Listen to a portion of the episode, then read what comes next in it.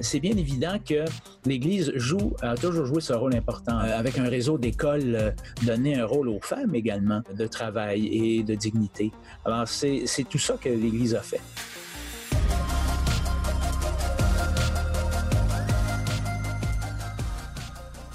Bonjour et bienvenue à Parésia, votre balado qui prend le temps de penser. Les chrétiens sont sans aucun doute aujourd'hui le groupe le plus persécuté dans le monde. Malgré cet état de fait, il reste encore beaucoup de chemin à parcourir pour la simple reconnaissance de ce constat par les grandes autorités politiques internationales. Fort heureusement, de plus en plus de gens s'élèvent et prennent conscience de cette persécution sans précédent dont les chrétiens font l'objet. Cette sensibilité nouvelle n'est évidemment pas étrangère au travail d'organisations telles l'Association catholique d'aide à l'Orient et dont le directeur est à l'autre bout du micro. Carl tu bonjour. Bonjour, Monsieur Denis. Carl tu vous êtes directeur national de l'Association catholique d'aide à l'Orient, euh, communément euh, appelée euh, Kenewa?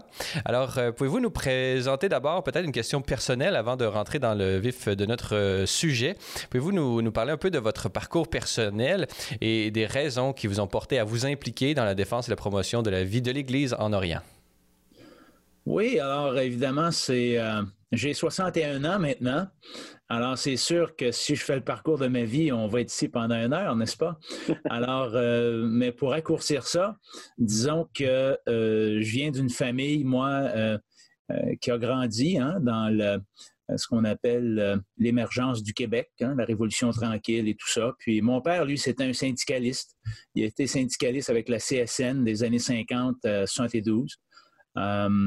Puis ensuite, euh, il a quitté la CSN pour euh, aider à former la CSD, un, syndicat national au Québec. Et puis, euh, par rapport à ça, ben moi, j'ai grandi dans un milieu de justice, un milieu de travailleurs, un milieu de meilleures conditions de société. Ma mère, je dirais, elle, elle a fait partie des premières travailleuses sociales non officielles de la société québécoise dans les fins des années 70, début des années 80, où elle faisait un travail. Alors, tout le côté social, ça a toujours été habité dans ma famille. Si je regarde mes deux sœurs, elles aussi, elles sont très impliquées euh, au niveau de une de mes sœurs est travailleuse sociale, une autre travaille pour la CEF, qui est une organisation pour aider des organisations pauvres, euh, les personnes qui ont des problèmes budgétaires, des problèmes euh, de, pauvreté claire et aider ces gens-là. Alors, tu sais, ça, ça fait partie du milieu familial dans lequel j'ai grandi. Et moi, euh, dès mes premiers emplois, j'ai travaillé à Développement et Paix. Alors, l'organisation officielle de l'Église catholique pour la solidarité internationale. Alors, j'ai fait 14 ans à Développement et Paix. et c'est là vraiment où j'ai eu une formation, une formation avec l'enseignement social de l'Église, euh, datant de Rerum Novarum euh, et tous les encycliques et, tout ce qui s'est fait. Euh, alors, et toute la recognition, de, reconnaître un peu l'évolution du temps, l'évolution de la société, l'évolution des systèmes politiques, comment est-ce qu'on peut intervenir où la dignité humaine est toujours gardée là-dedans, dans tous les milieux où on vit. Alors, évidemment, au Québec, au Canada, on a développé euh, des systèmes politiques, économiques, sociaux, un système de taxation progressif. Mais c'est pas le cas dans le monde. Alors, c'est à partir de là, moi, où je me suis vraiment impliqué euh, par développement épais. Et ça, ça m'a amené autour de 2003 euh, avec de nouvelles réalités. On se rappelle, ce 11 septembre 2001, avec les deux tours aux États-Unis qui ont été détruites par des, terroristes, etc. Alors, ça, ça, a marqué un changement dans le, dans le monde, hein, un tournant où l'empire communiste était le grand ennemi. Soudainement, les terroristes sont devenus les grands ennemis. Euh, on sait comme si le monde se cherchait un nouvel ennemi. Euh, et plusieurs prédisaient euh, que les prochaines problématiques des années à venir seraient liées aux religions les batailles des religions, hein, l'islam, le catholicisme, le judaïsme et tout ça. Et puis, euh, c'est dans ce contexte-là que euh, l'Association catholique d'aide à l'Orient a décidé d'ouvrir un bureau au Canada. Et puis, à partir de là, ben, il y a eu, les postes ont été ouverts. Euh, j'ai été invité à appliquer et j'ai eu le poste.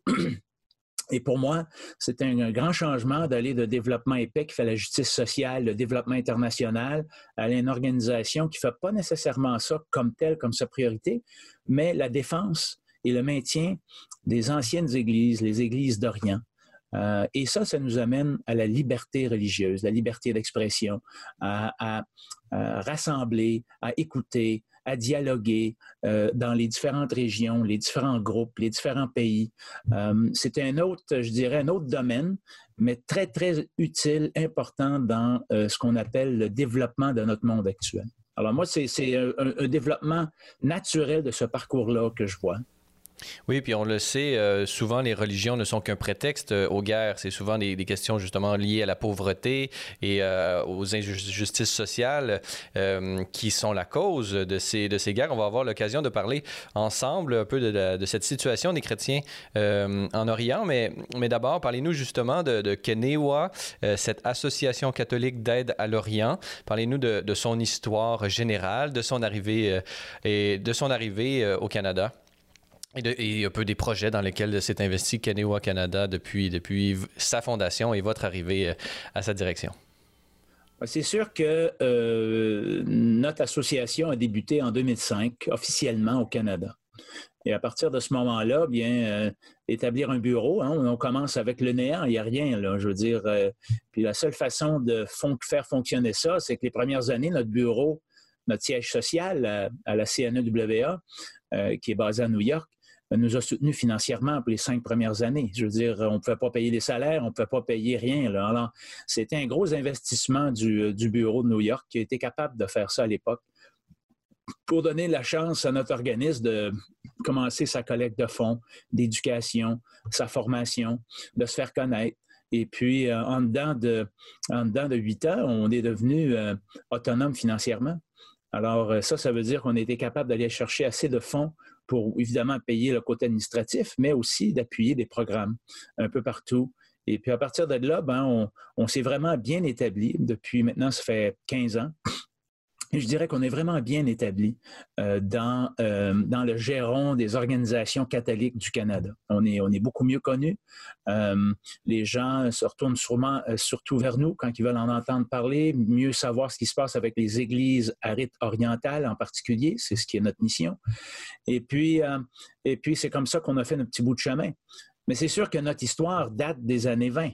Euh, et les années 20, dans l'histoire de l'humanité, ils sont complexes. C'est un temps de, tourbillon entre les deux guerres, deux grandes guerres mondiales qui ont frappé euh, l'Europe, l'Afrique euh, et, toute la planète d'une certaine façon. C'était le temps des derniers grands empires, l'Empire ottoman qui contrôlait une grande partie du Proche-Orient jusqu'à la Turquie, la Grèce, une partie de l'Arménie. Alors c'était la fin de cet empire qui avait duré pendant 450 ans. Euh, c'est la montée aussi euh, de ce qu'on appelle euh, l'entente, la déclaration de Balfour en Grande-Bretagne, qui donnait un foyer au peuple juif en Terre sainte. et la Grande-Bretagne a aidé les Juifs d'Europe à aller s'établir en terre palestine de l'époque. C'était un entre-deux. Il n'y avait pas de Palestine à l'époque. Il n'y avait pas il n'y avait pas de, pays c'était une responsabilité euh, de la Grande-Bretagne qui s'occupait de ce territoire-là. Alors ça, ça a été la montée euh, d'un nouveau phénomène, euh, le, zionisme, le sionisme, qui s'est développé jusqu'en 1947, où les Nations unies ont voté pour une résolution pour créer l'État d'Israël et aussi pour créer un État palestinien. S'en s'est suivi toute une guerre et toutes sortes de problématiques qu'on n'abordera pas ici euh, pour l'instant. Mais il y a aussi le génocide arménien. Euh, en 1915-1917, on parle, on parle pas beaucoup, mais euh, c'est au-dessus d'un million de chrétiens, pas tous arméniens. Il y avait, il y avait aussi des Grecs catholiques, des Melkites et plusieurs autres qui se sont fait assassiner par les Turcs à l'époque. C'est un, un des premiers grands génocides du 20e siècle. Euh, et ça, ça a fait une très grande turbulence. Les Arméniens sont allés se réfugier partout au Moyen-Orient. Euh, C'était la tombée des tsars et la montée euh, du bolchevisme et du communisme et éventuellement de l'URSS qui a créé de très grandes instabilités en Russie, une très grande famine également. et, et toutes les autres choses qui se sont passées à l'intérieur même de cette époque-là fait en sorte que le pape Pie XI avait demandé à l'Association catholique d'aide à l'Orient, qui existait déjà à l'époque aux États-Unis, de se retrouver avec un mandat pontifical, car c'était la seule organisation qui avait cette capacité-là entre les deux guerres de s'organiser et a commencé à faire du travail humanitaire au nom du pape euh, partout au, Proche-Orient.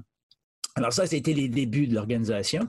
Et quelques années plus tôt, en 1917, la congrégation des Églises orientales avait été formée par Benoît XV à l'époque pour euh, justement donner un foyer, un endroit aux églises orientales fragilisées, comme les Arméniens, par exemple, euh, euh, les, Grecs orthodoxes, pas les Grecs orthodoxes, mais les, les Melkites, les Coptes et, toutes les autres, les Syriaques catholiques, pour avoir un endroit et les Ukrainiens catholiques également, pour avoir un endroit où est-ce qu'ils pourraient être bien respectés et s'assurer que ces églises orientales puissent demeurer et continuer à être vibrantes.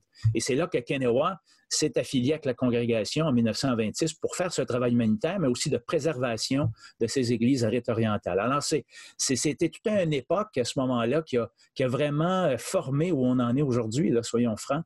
Euh, en 1922, vous savez, c'est le temps où l'Europe dont la France et la Grande-Bretagne ont divisé le Moyen-Orient, ont créé le Moyen-Orient de toutes pièces sans consulter les gens du Moyen-Orient.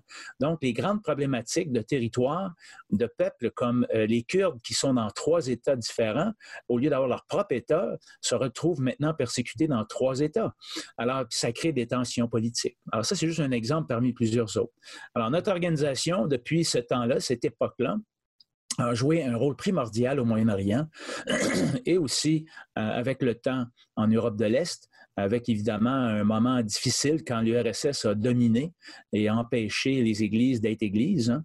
Alors, pendant quasiment, eh, bon, 60 ans, a été 55 euh, ans, 60 ans, été difficile de faire quoi que ce soit en Europe de l'Est.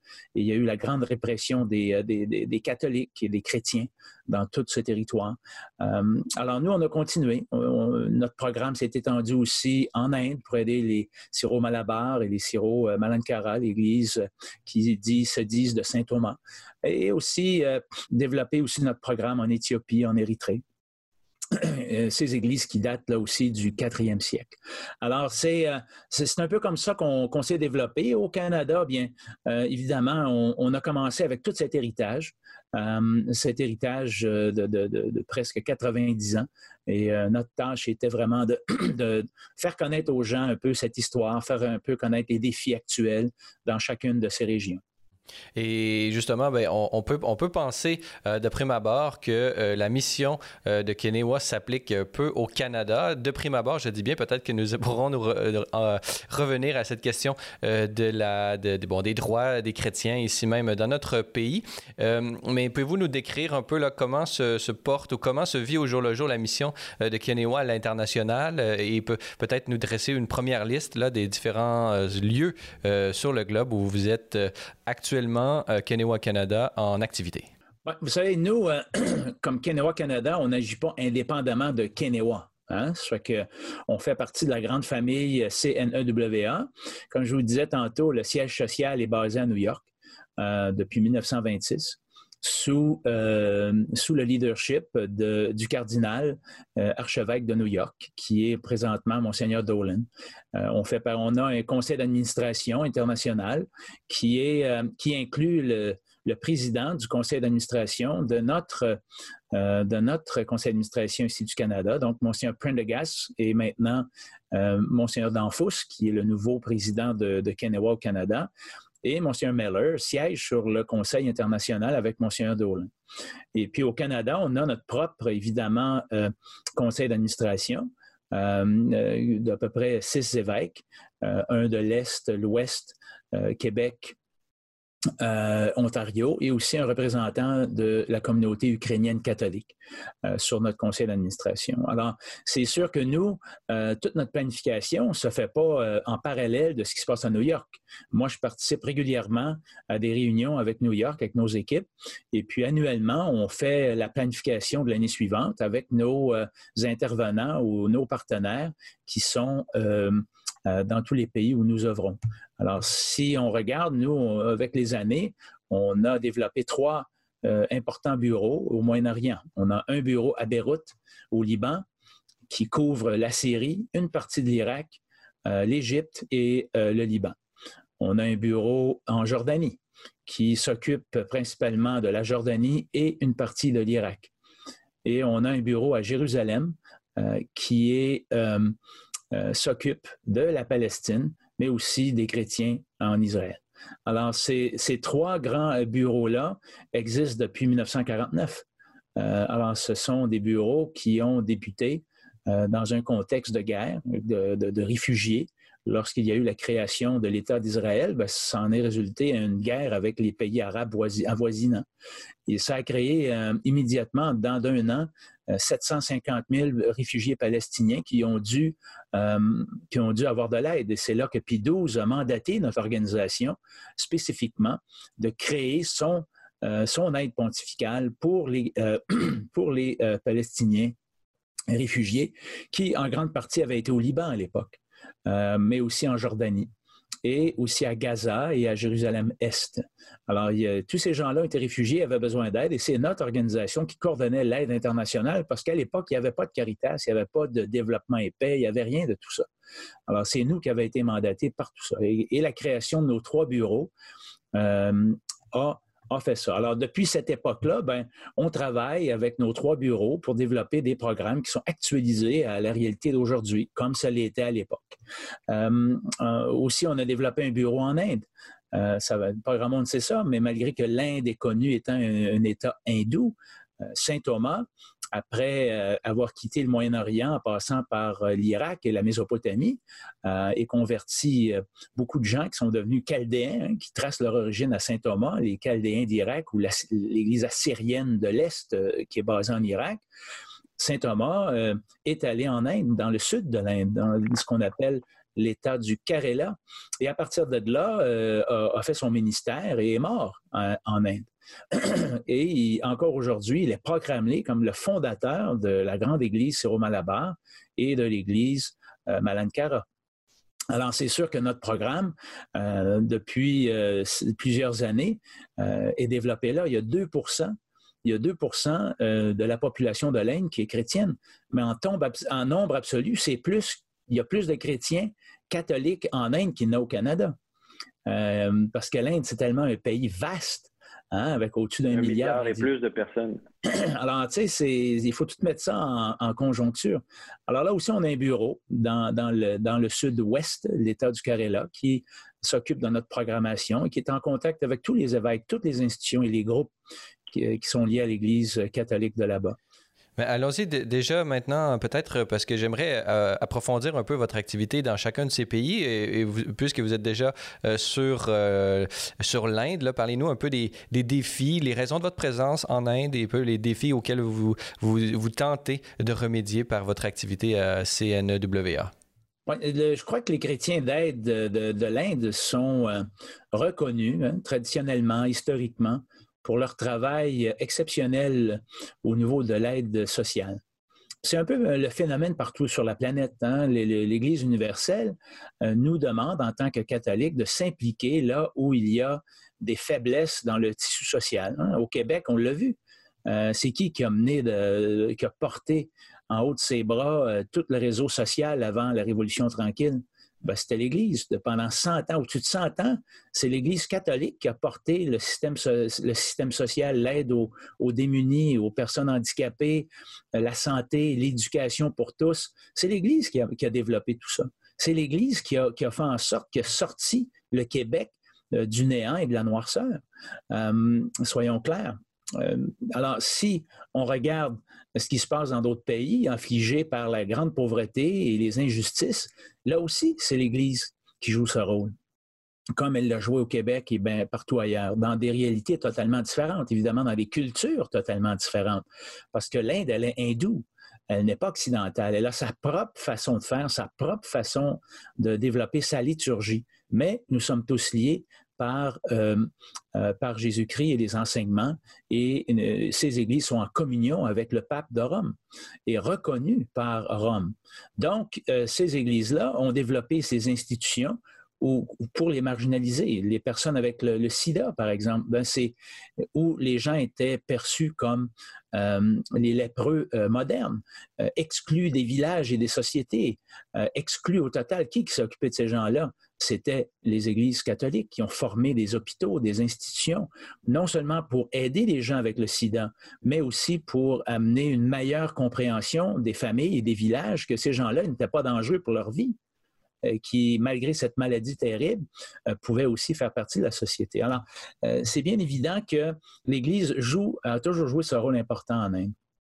Avec un réseau d'écoles vraiment incroyable, surtout dans l'État du Kerala, qui, qui, a éduqué un groupe de gens qui maintenant sont les, les, travailleurs, travailleuses, donner un rôle aux femmes également. Euh, dans la société indienne euh, de travail et de dignité. Alors, c'est tout ça que l'Église a fait.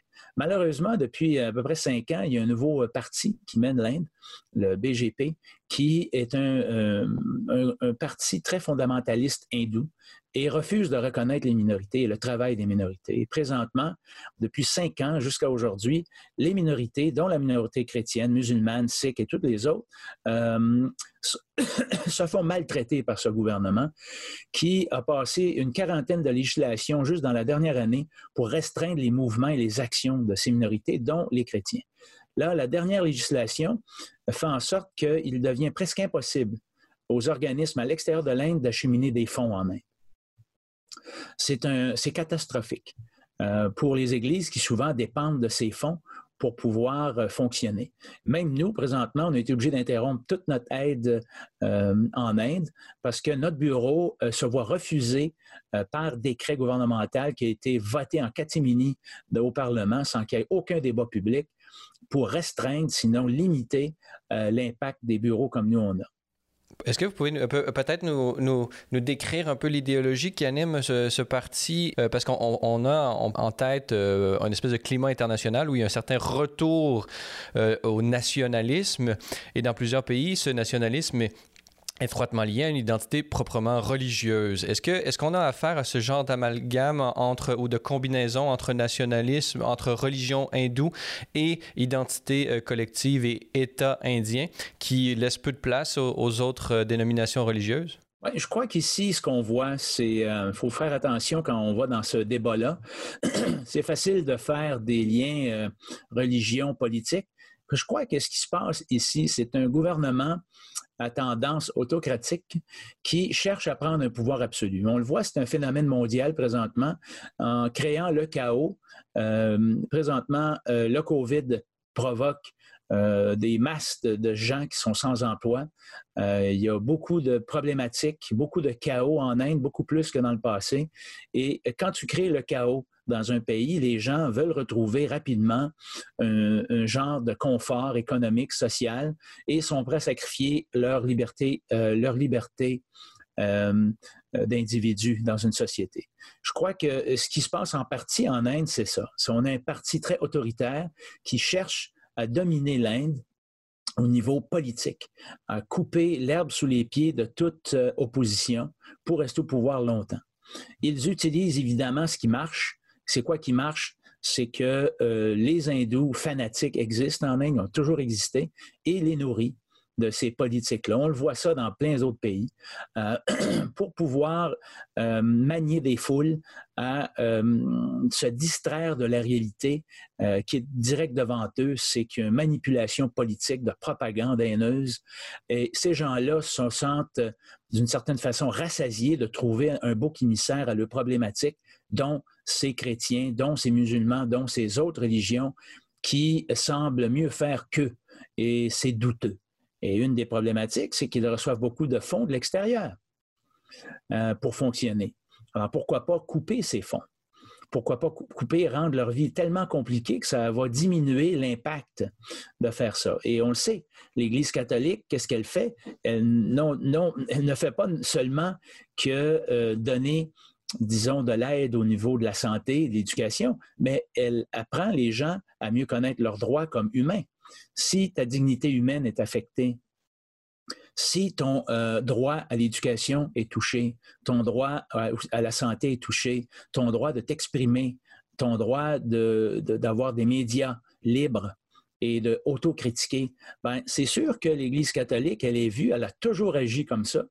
Euh, elle a toujours été forte pour la libération des peuples opprimés.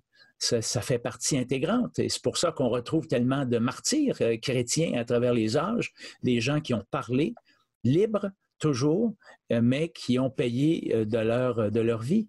ce qui se passe en Inde, c'est un peu similaire à ça. L'Église chrétienne, l'Église catholique permet aux gens de s'affranchir d'un certain système politique qui veut les dominer, qui veut les rendre esclaves. Alors, ce qui se passe en Inde, je dirais plutôt un parti politique avec une idéologie euh, de domination euh, qui utilise euh, la foi hindoue pour rendre l'Inde hindoue.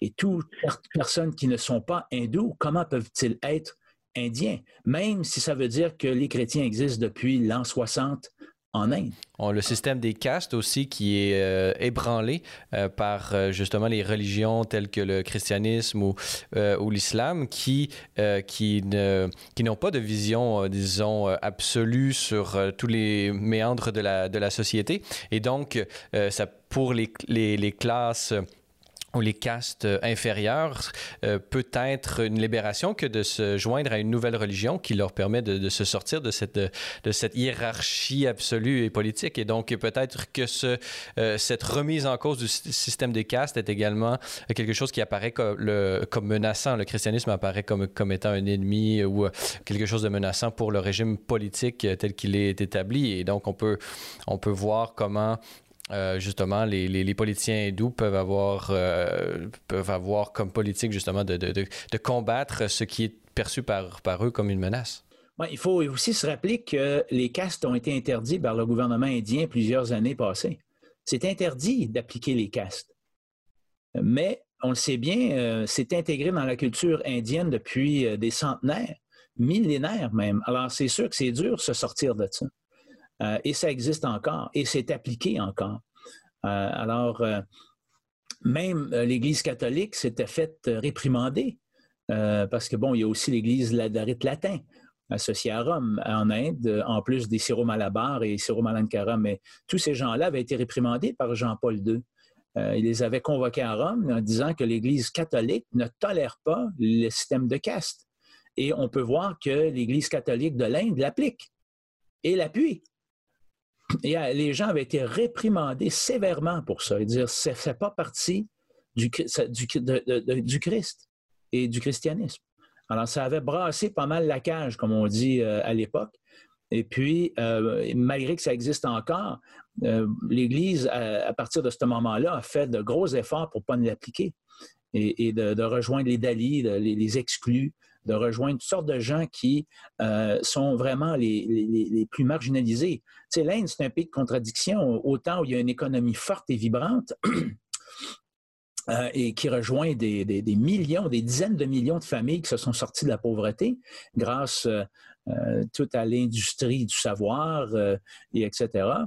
mais il y a encore des dizaines de millions qui vivent dans la pauvreté la plus abjecte.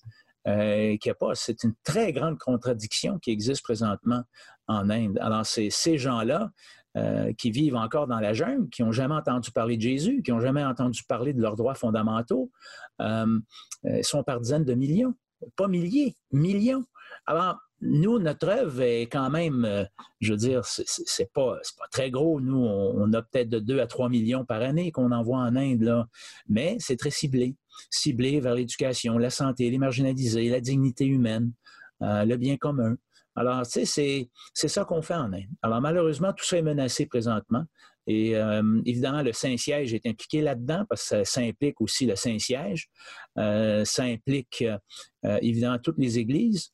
Euh, alors, euh, c'est, il y a des grosses négociations qui ont lieu à l'interne présentement, je peux vous le dire. Et puis, je sais aussi que l'annonciature indienne est impliquée aussi là-dedans, euh, avec plusieurs autres religions également qui aussi se voient menacées par ces nouveaux affronts du gouvernement indien. On voit donc la, euh, vraiment toute l'importance de la diplomatie vaticane à ce niveau-là pour la défense de toutes les minorités religieuses un peu partout dans le monde, et c'est le cas en Inde. Chers auditeurs de Parésia, notez que pour en apprendre davantage sur Celles et Lumières Médias, avoir accès à l'ensemble de nos émissions ou documentaires télé, consulter notre grille horaire ou lire nos différents blogs, rendez-vous sur notre site internet au www.slmedia.org/fr. Vous pouvez également nous suivre via Facebook, Twitter et Instagram. Grand merci à tous ceux qui veulent bien nous laisser un commentaire sur votre plateforme balado préférée ou en s'engageant par leur mention j'aime ou leur partage. Enfin, notez que l'apostolat C'est les Lumières ne serait possible sans votre contribution financière. Pour faire un don, visitez notre site web au www.slmedia.org/fr où vous y trouverez toutes les informations sur nos différents programmes de soutien financier. Nous émettons des reçus pour fin d'impôt. Merci à l'avance pour votre générosité.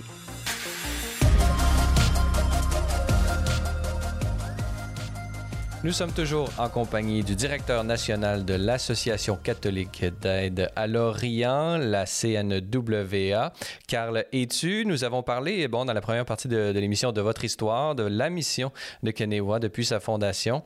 Euh, et euh, nous avons parlé également de votre travail euh, vraiment essentiel pour aider les chrétiens et toute personne marginalisée qui se trouve en Inde. Déplaçons-nous maintenant en Europe de l'Est. Pouvez-vous nous parler un peu comment vous nous vous avez parlé dans la première partie de l'émission de, euh, toutes les difficultés qu'engendrait le communisme. Euh, se sortir d'un système totalitaire comme celui-là prend, des, dizaines d'années. Je l'imagine qu'on doit encore subir, euh, les chrétiens de, cette région du monde doivent encore subir les, effets néfastes qu'a occasionné vraiment cette, URSS et, toutes les, injustices qui ont été vécues. Parlez-nous de, votre travail à Kenewa, en Europe de l'Est. Carl, es-tu?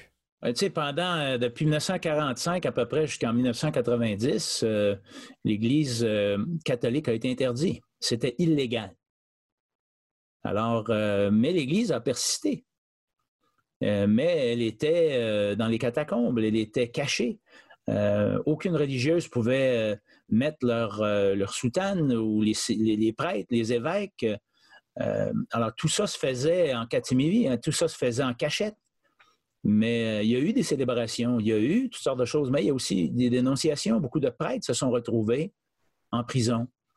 Euh, d'autres, un évêque s'est retrouvé, plusieurs évêques se sont retrouvés en prison. D'ailleurs, en 1945, autour de ça, quand Staline avait dit à l'Église catholique, vous vous convertissez euh, à l'Église orthodoxe russe, où vous allez tout en prison, ben, à l'époque, hein, il y avait Shepstensky, qui était le leader de, de métropolitain Shepstensky, à Kiev, qui avait dit non, au nom de toutes les églises, ben, ils se sont tous ramassés en prison. Toute la gang. Alors, euh, c'était ça. C'était difficile, euh, cette période-là, à le Vatican qui pouvait faire des pressions.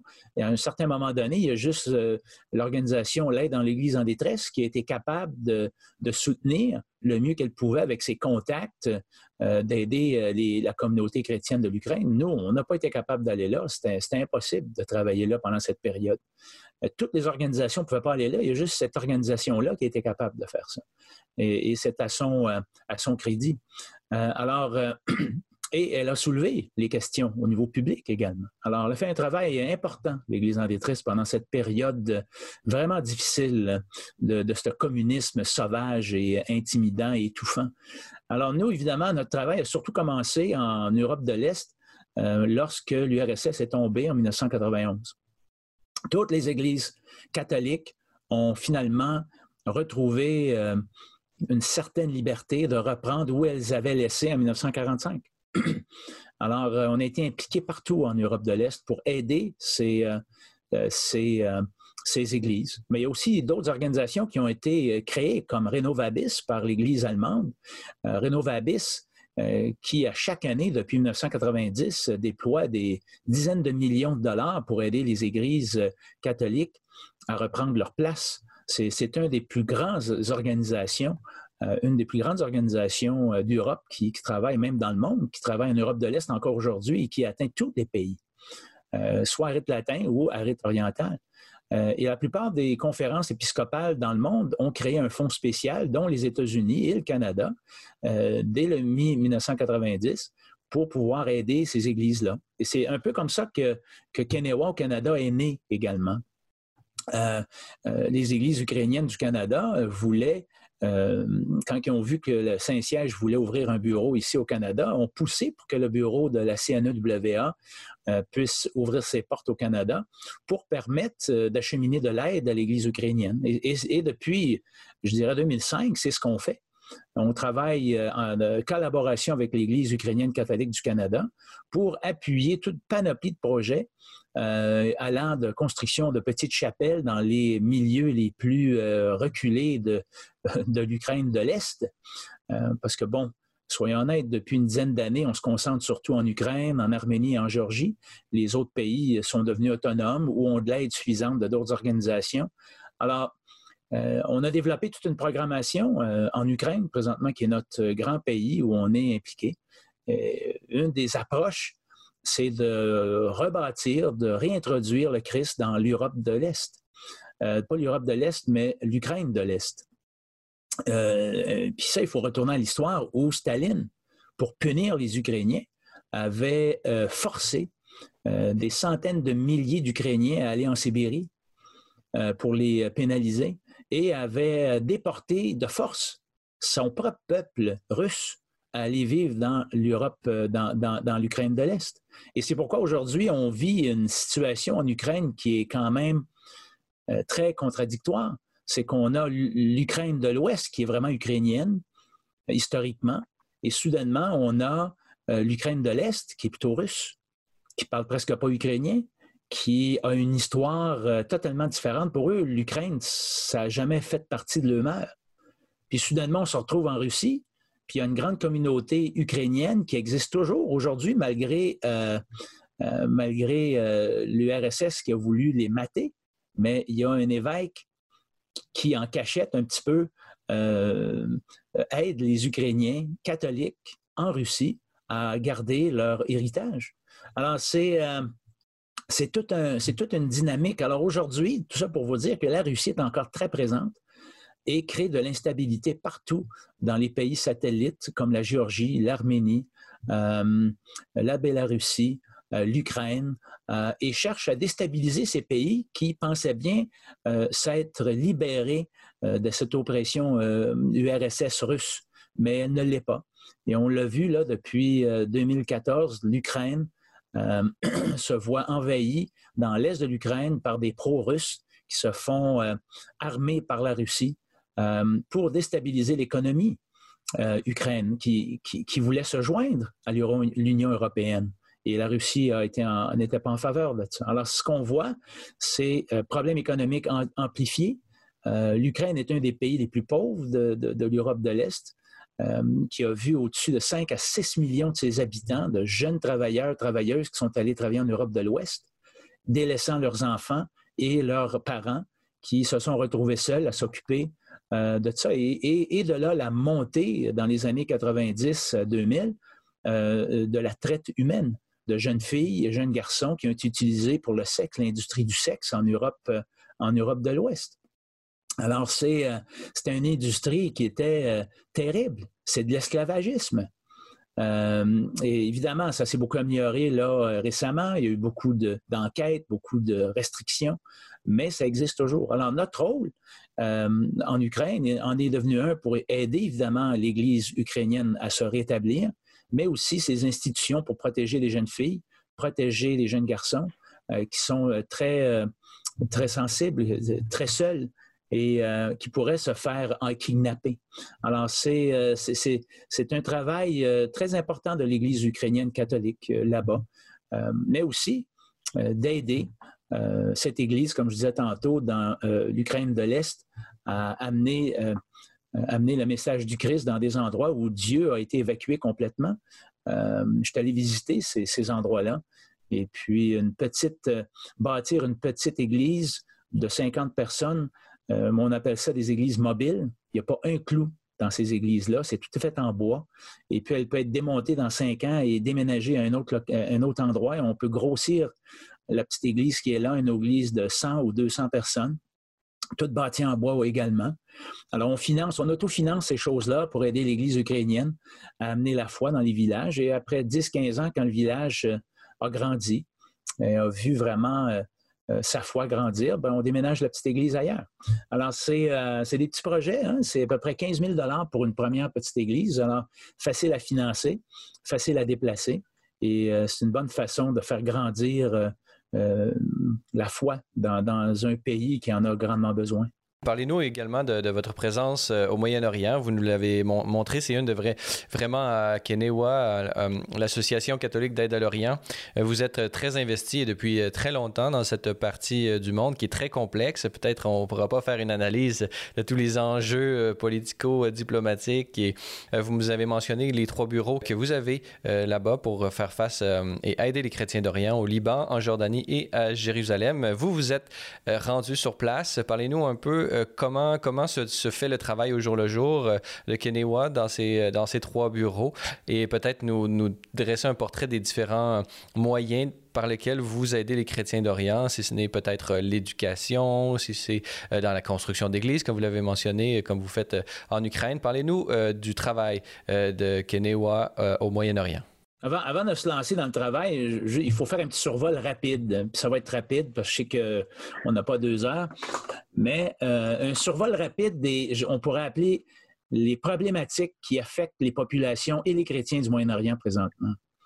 On en a parlé tantôt, un peu plus tôt en émission, la création de l'État d'Israël euh, et euh, ce refus de reconnaître Israël par le, monde arabe a créé une instabilité dans la région qui encore aujourd'hui demeure, malgré le fait que les Palestiniens maintenant, c'est connu depuis les, ententes d'Oslo dans les années 90, qui reconnaissent maintenant Israël et son droit à la souveraineté.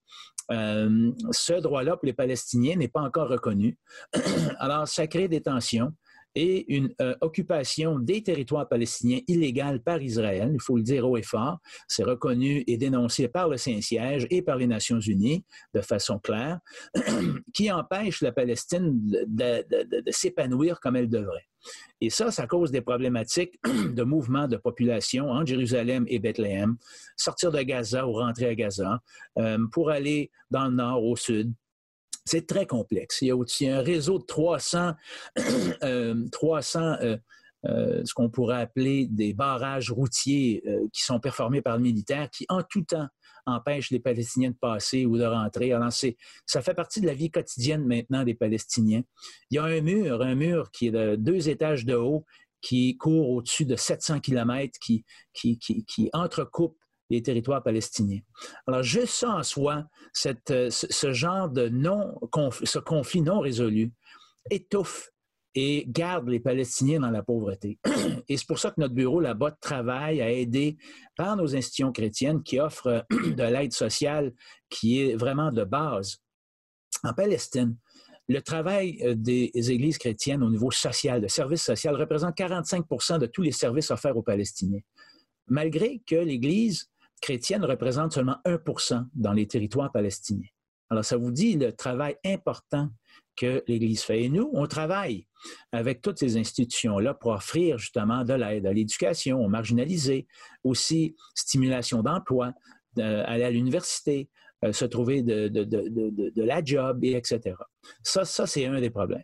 Mais tout ça, c'est devoir recommencer à chaque fois qu'il y a un conflit plus ouvert entre ces deux, entre ces deux belligérants. Pas simple. Ensuite, ben, on, le voit en 2003, euh, quand les États-Unis et la Grande-Bretagne ont décidé d'aller sortir Saddam Hussein de l'Irak, ça a créé, euh, ça a créé euh, vraiment un néant, un néant qui a amené un grand nombre de réfugiés, un grand nombre d'instabilité politique et d'anarchie. Et qui ont été les grandes victimes? Les chrétiens. Depuis 2003, alors ça fait 17 ans, que les chrétiens subissent les pires sévices euh, parce qu'il n'y a personne qui les protège. Euh, en 2003, les chrétiens représentaient 1,5 million de la population en Irak. Aujourd'hui, c'est à peine 180 000. Ça veut dire qu'en 17 ans, vous avez plus que 90 de la population irakienne chrétienne qui a quitté l'Irak, qui a été forcée de crier les. Puis ils ont vécu tous les sévices, l'enlèvement, torture, assassinat, destruction d'églises, euh, enlèvement. il faut tout, il faut tout nommer. Alors ça, c'est, je dirais, un, renversement de situation le plus dramatique. Alors évidemment, pour nous, ça a tout déstabilisé notre programmation qui était d'aider justement les, chrétiens à continuer leur bon travail parce qu'ils étaient une partie prenante de l'Irak pendant des décennies, sinon euh, des centenaires. Mais là, tout est détruit. Alors, notre job, c'est vraiment d'aider les personnes déplacées parce que beaucoup de chrétiens ont été déplacés deux fois à l'intérieur depuis 17 ans à l'intérieur de l'Irak et aussi aider les chrétiens à survivre, à continuer de vivre leur foi en Irak.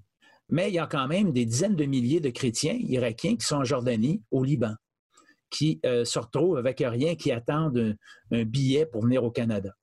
Alors ça, c'est la problématique. Et depuis 2011, euh, lorsqu'il y a eu le printemps arabe qui a déstabilisé beaucoup de pays du Moyen-Orient, ben, ça a créé un conflit ouvert euh, en Syrie, où est-ce que c'est devenu un conflit proxy où les chiites, musulmans chiites de l'Iran et les musulmans sunnites de l'Arabie saoudite se sont confrontés dans le territoire syrien, ce qui a ouvert la porte un groupe sanguinaire, génocidaire, qui est l'État islamique, le Daesh connu euh, là-bas. Et ça, ça a été euh, vraiment terrible pour la Syrie et terrible pour l'Irak. Euh, les chrétiens en ont subi les contre-coups. il n'y avait vraiment pas besoin de ça. Et la même chose en Syrie. Beaucoup, beaucoup de villages chrétiens ont été évacués euh, ont été forcés de quitter à cause de ces, personnes sanguinaires qui se gênaient pas à enlever, torturer et tuer les chrétiens ou toute autre personne musulmane également qui pensait pas comme eux. Alors, on, voit là, il y a des, ces tensions-là font en sorte que ça a créé des tensions entre musulmans, des tensions entre pays et des grandes problématiques de contrôle politique.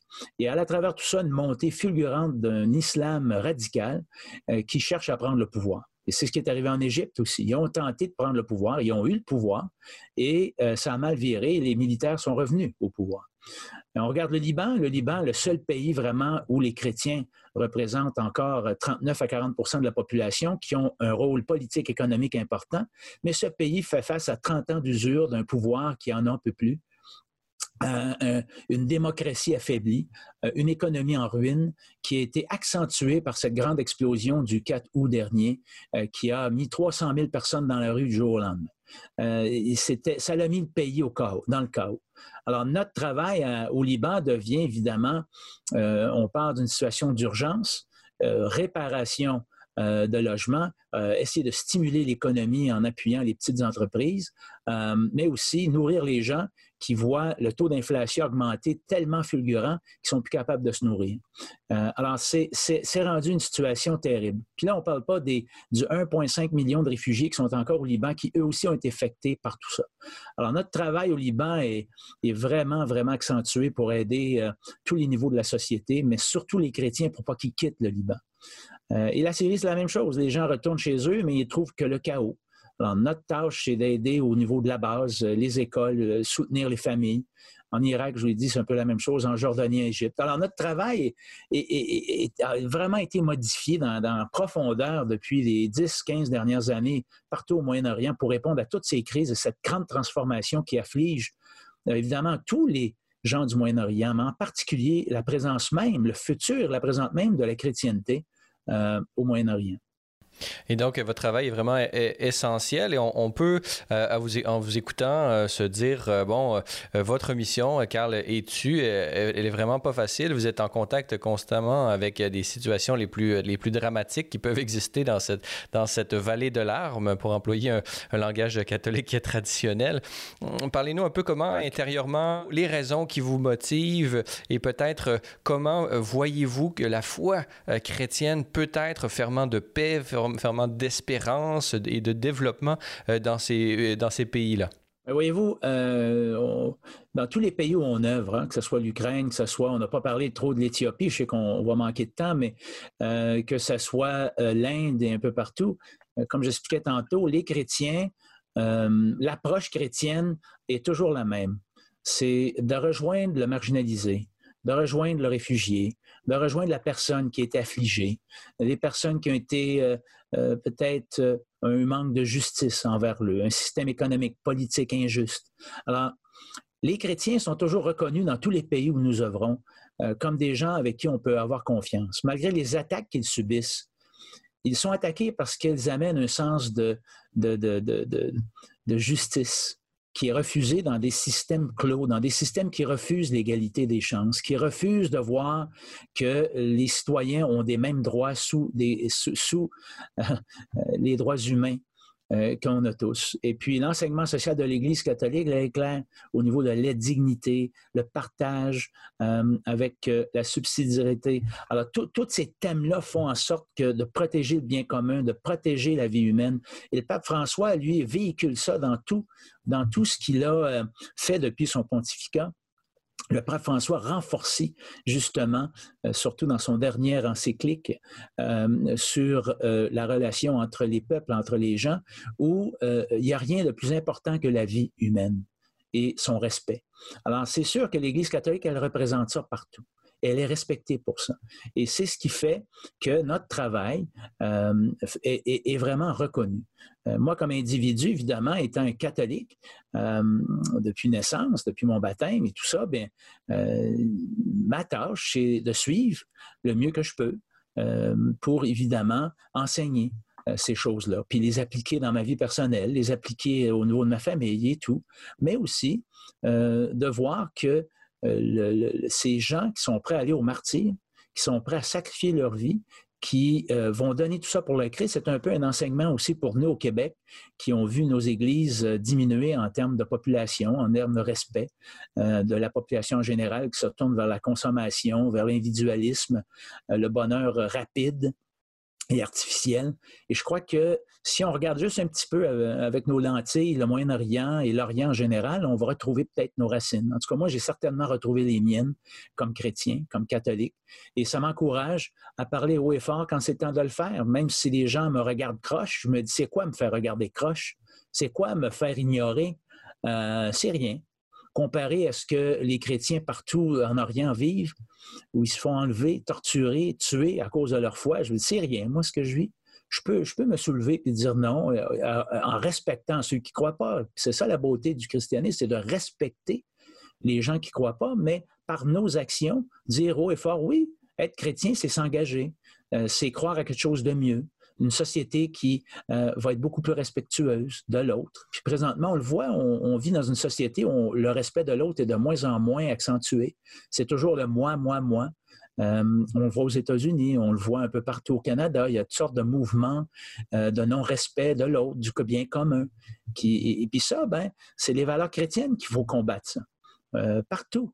Euh, et ça veut dire, oui, se faire regarder tout croche, ben, euh, ben pour le Christ, je pense qu'on peut le faire.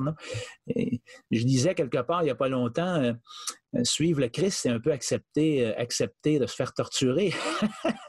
c'est accepter la mort. Parce qu'avec la mort, il y a la résurrection de temps meilleur. Alors, alors c'est un peu ça. le travail qu'on fait, c'est un travail qui se termine jamais. Nul n'est plus grand que le maître. S'ils m'ont persécuté, ils vous persécuteront. C'est ce que nous dit euh, l'enseignement de Jésus que nous avons lu euh, ce dimanche euh, de l'Avent. en terminant, pouvez-vous nous dire, bon, ce qui s'en vient pour vous peut-être en 2021? vous nous avez mentionné votre travail en Éthiopie qui a l'air de, de, de, vous passionner.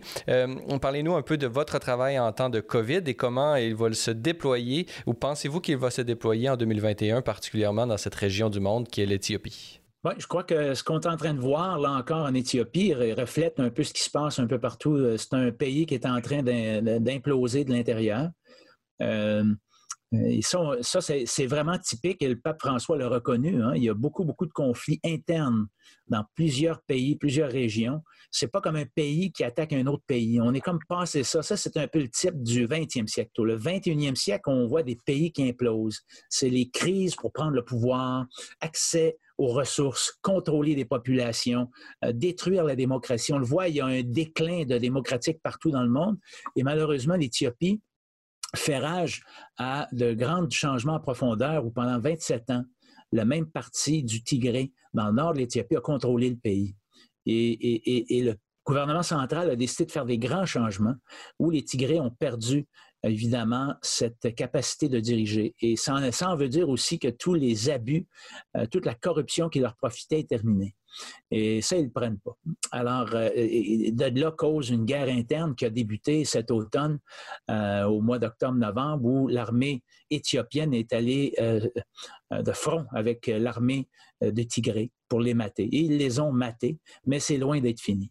Alors, ça, c'est un pays qui, malheureusement, ne peut pas tomber en guerre. Euh, si elle tombe en guerre, ça va mettre toute la région euh, du nord-est de l'Afrique, de la Corne de l'Afrique, en chaos, avec la Somalie qui est fragmentée, euh, le sud du Soudan et le Soudan qui sont très fragilisés, l'Érythrée qui est une dictature pure et simple. Alors, c'est important que est en guerre avec l'Arabie saoudite. Oui, alors, et voilà. Alors, c'est pour ça que l'Éthiopie demeure euh, une grande source d'espérance. L'Église catholique y joue un rôle important là-bas, malgré qu'elle représente seulement 1% mais 60% de la population est chrétienne, euh, majorité orthodoxe. Alors, c'est un pays avec euh, de grandes, grandes, grandes histoires. même dans le temps qui date du temps des pharaons et, de l'Égypte pharaonique.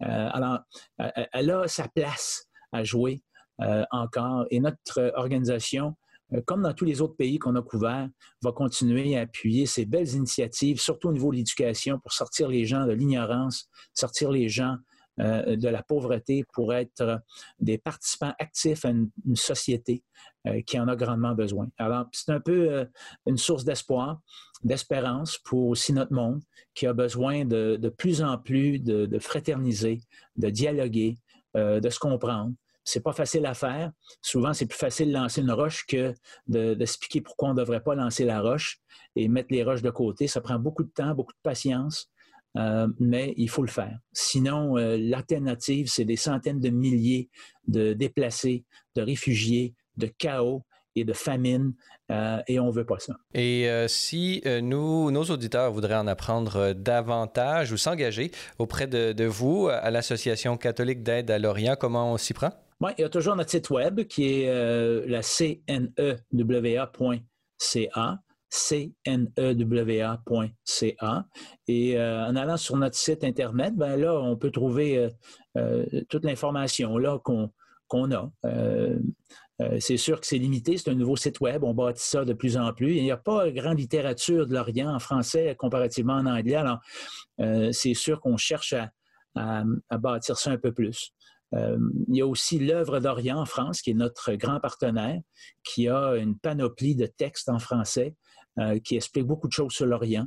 Alors, c'est un autre, autre endroit à, visiter, l'œuvre d'Orient, qui est notre grand partenaire euh, et qui est notre organisation sœur. L'œuvre d'Orient et Kenewa, ce sont les deux seules organisations dans le monde qui se concentrent exclusivement à aider et appuyer les églises de rite oriental dans le monde. Et l'ensemble de ces références se trouve sur notre site internet au slmedia.org où vous trouverez l'ensemble de, de, ces euh, coordonnées et euh, pour en apprendre davantage sur euh, l'Association catholique d'aide à l'Orient. Carly-tu, je rappelle à nos auditeurs que vous êtes le directeur national de CNEWA, l'Association catholique d'aide à l'Orient. Et nous étions ensemble pour parler de cette situation des chrétiens un peu partout et de votre travail, de votre euh, organisation. Alors, euh, Carly-tu, merci beaucoup d'avoir été avec nous. Ben, c'est un plaisir, Monsieur euh, Denis. À la prochaine. Voilà, c'est tout pour notre balado de cette semaine. N'hésitez pas à communiquer avec nous via Facebook ou Twitter si vous avez des questions ou commentaires concernant nos thèmes ou nos invités. C'est toujours un plaisir de vous lire et d'entendre vos réactions. La semaine prochaine à l'émission, je recevrai l'historien et auteur Hugues Théoret pour parler de son plus récent livre La peur rouge, histoire de l'anticommunisme au Québec. Parésia, une production Celle et Lumière Média. Je suis Francis Denis et n'oubliez pas que la parésia de la foi doit correspondre l'audace de la raison. Allez, bonne semaine.